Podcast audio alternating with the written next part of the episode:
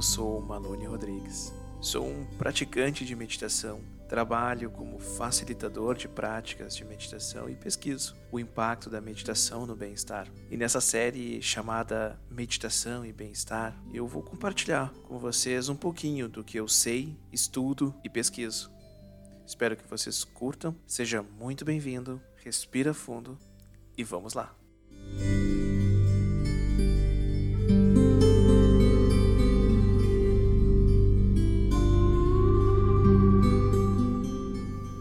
No tema de hoje, meditação e trabalho.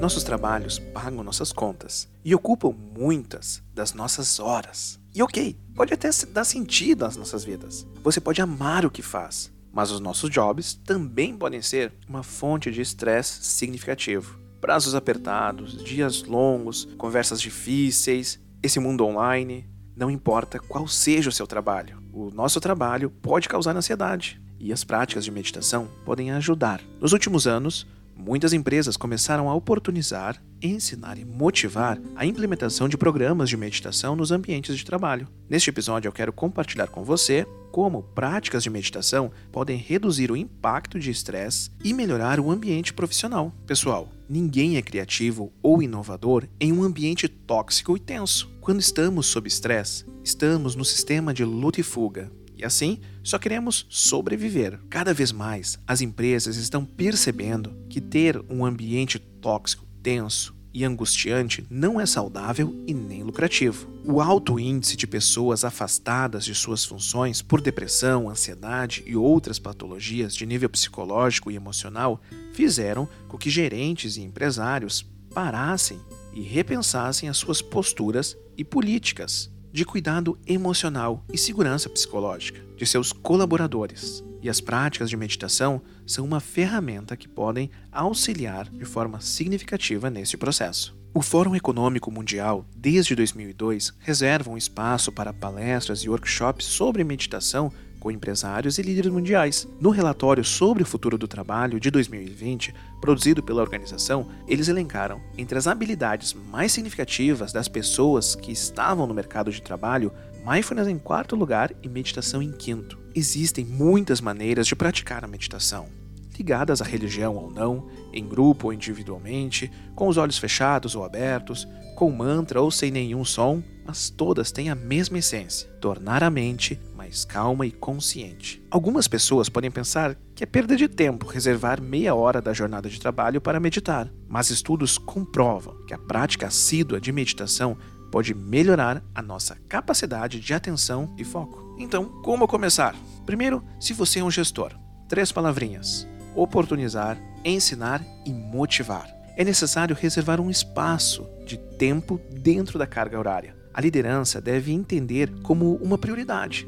Eu até sugiro é, começar com os gestores, líderes, chefias, aqueles cargos que estão na liderança pois eles, percebendo os benefícios neles, será mais fácil e credível que eles motivem suas equipes. Segundo, ensinar. Meditação é simples, mas é uma técnica, precisa ser ensinada. Então, é necessário contratar alguém sério, com formação adequada, que seja capaz de conduzir processos de facilitação de meditação com as equipes. Terceira, motivar. Motivação é tudo, pessoal. É importante estar sempre recordando às equipes que isso é por o autocuidado deles.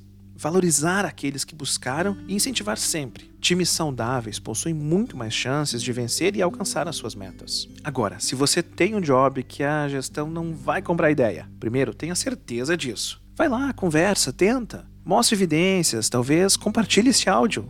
Atenção, gestor, se você recebeu este áudio, não é uma indireta, é uma direta mesmo. Brincadeira. Não deu certo. O gestor não comprou a ideia. Ok, as grandes revoluções começam dentro de nós. Então, busque uma prática para você. Aquela que faz sentido, aquela que funciona, aquela que te faz bem. Tente implementar ela, reproduzir as suas práticas, talvez no seu ambiente de trabalho, na sua rotina, fazendo pausas conscientes, momentos de respiração e cultivando uma atenção mais atencional no seu ambiente de trabalho. Tente sair do piloto automático. Opa, eu acho que eu entrei no tema do nosso próximo episódio. Espero que vocês tenham curtido esse episódio. Se você está escutando ou vendo pelo Instagram, envie, comente, mande para um amigo. Agora, se você está escutando pelo Spotify, não esquece de seguir meu perfil e assim você não perde nenhum dos episódios. Todo o material que eu, referencial que eu usei para produzir esse, esse, episódio agora está disponível lá no meu blog.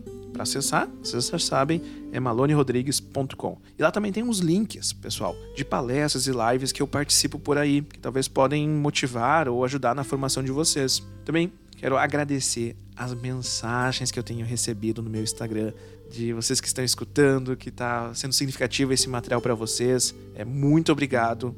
É, isso me motiva a querer é, como propósito levar esse conteúdo né, para vocês, para ajudar. Tá bom, turma, cuidem-se e até o próximo domingo.